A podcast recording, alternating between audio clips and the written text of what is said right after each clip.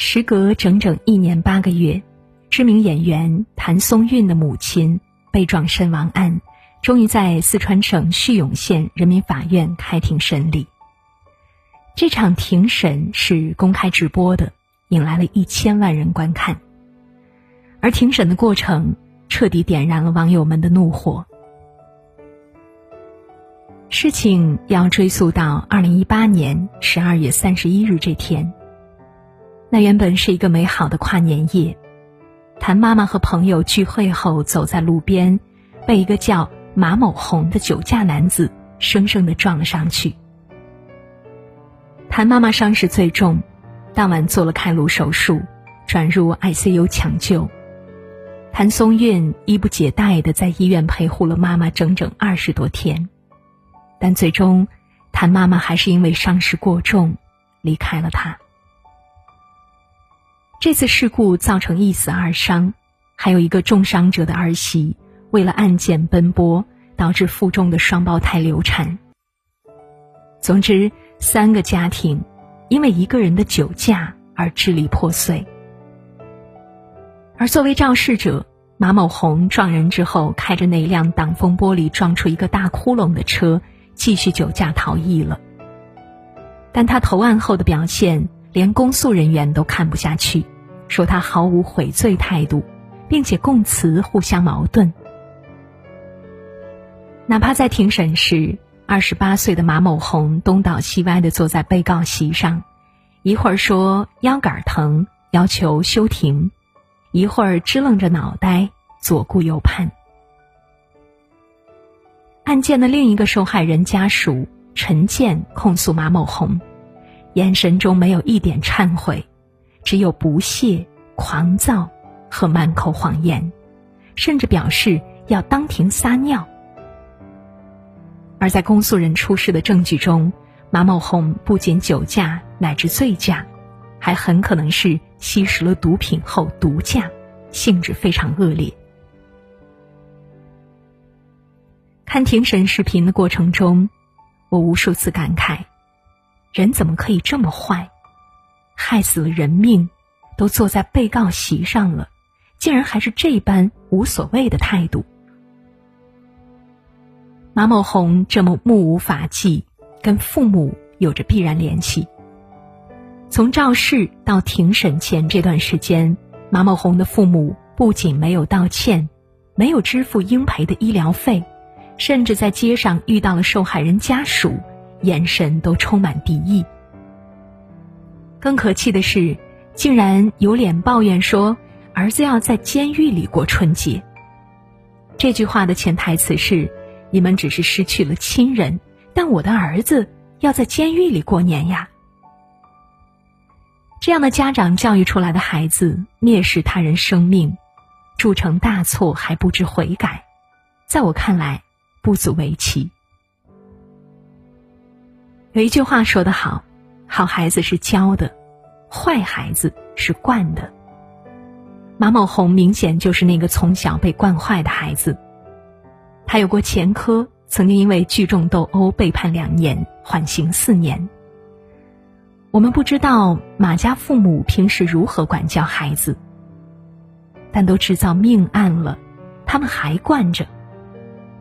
还有脸心疼儿子要在监狱里过年，恐怕平日里更是横行乡里的地霸。孩子就是父母的一面镜子，这话说的真没错。马某红父母的做法，让我想起了另一起恶性案件。去年十月份，大连一个十四岁男孩蔡某某，将邻居十岁的妹妹骗到家中，想和她发生性关系。小女孩挣扎呼救，蔡某某就将其杀害，并且抛尸灌木丛。令人发指的是，蔡某某在作案后，还在班级群里自导自演了一出戏，说自己围观案发现场时，指纹不小心留在被害小女孩身上，害怕警察要怀疑他。蔡某某还两次若无其事的。走到被害女孩家开的水果摊，问心急如焚的女孩父母：“妹妹回来了没有？”其实早在这场悲剧发生之前，蔡某某就被小区的居民多次举报过骚扰。他多次尾随过小区里的年轻女孩，还掀过姑娘的裙子。当被冒犯的女孩子去找蔡某某的家长评理时，蔡某某的父亲竟然为了包庇儿子，反而把姑娘骂一通，怪姑娘穿的不检点。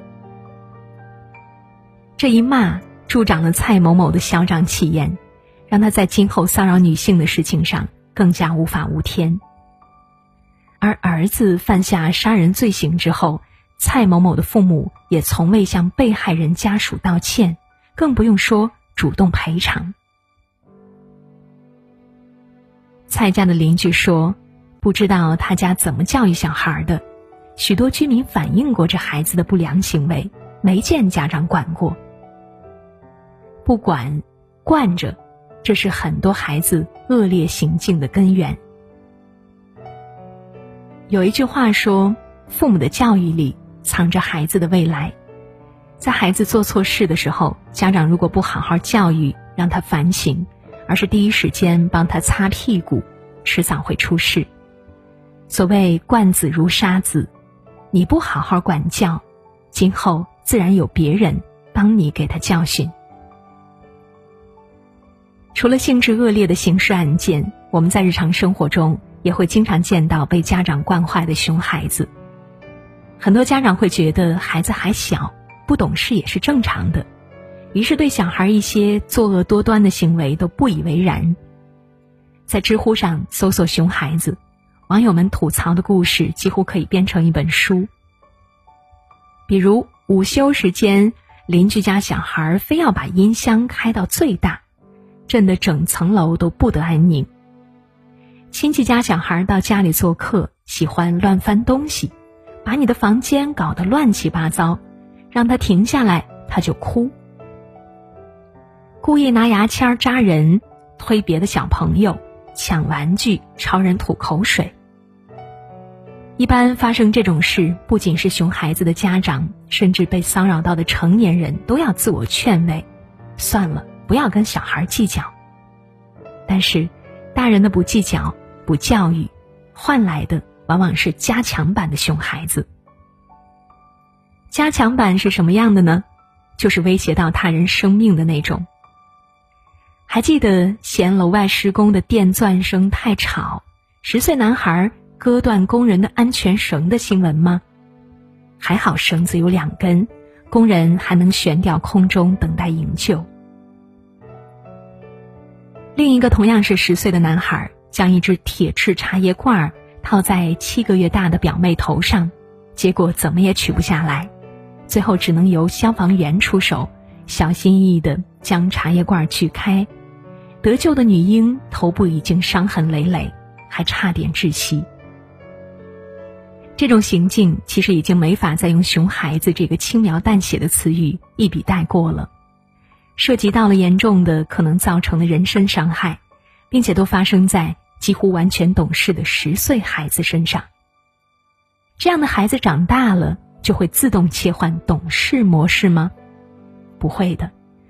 如果错误的行为没有得到引导和纠正，长大之后只会变本加厉。因为他们有了更多的能力去释放人性里的恶。所以，当父母的千万不要心存侥幸，因为熊孩子 Plus。很可能酿成大祸，也可能在长大之后变成下一个蔡某某、马某红。不要放过家里的熊孩子，从犯小错就要坚决纠正，是每个家长应有的自觉，也是真正爱孩子、为孩子的未来保驾护航的做法。一个个让人痛心疾首的例子，都在告诉父母们。只有从小对孩子的行为有所约束，该严厉时严厉，该管教时管教，孩子才有可能成长为更好的人。《家有儿女》里的刘星原本也是熊孩子一个，妈妈刘梅再婚之后，继父夏东海对他的教育，引导他成为了正直的男子汉。夏东海平时和刘星像朋友一样平等相处，但是遇到了原则问题，他会严厉批评刘星的错误。比如刘星爱慕虚荣，靠抄袭作文得了奖状，夏东海坚决要求他把奖状还回去，并且向老师承认错误。刘星知错能改，夏东海还会给奖励。很多家长误以为管教就是惩罚。不惩罚就是骄纵，其实不是的。懂得教育孩子的家长，都是用了很多正面管教的方式。电视剧《小欢喜》里，季洋洋的妈妈刘静得到一致好评。季洋洋的父母由于工作原因，不能从小陪伴在季洋洋身边，直到孩子高三了才空降回来。所以季阳阳并不适应跟父母相处，总是和父母冷面相对。甚至出口伤人。学习上，季阳阳自知成绩倒数，考不上好大学，便放纵自己玩卡丁车。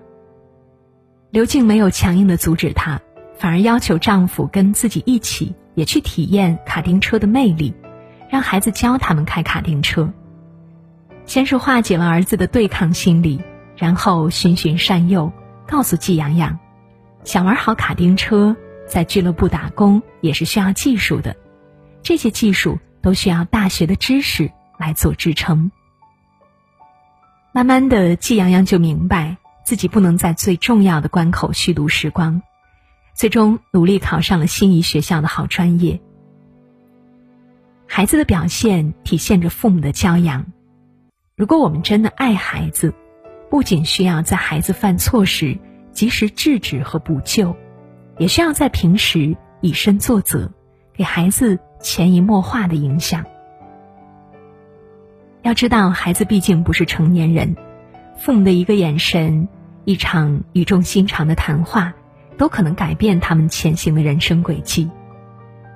如果孩子的小错漏，我们每次都能纠正，孩子就能每次都成长一点，逐渐长出善良的羽翼。反之，惯着孩子的熊，就是在浇灌恶之花，终有一天我们会追悔莫及。养孩子不容易，为了孩子的未来，我们为人父母的一定要管，不要惯。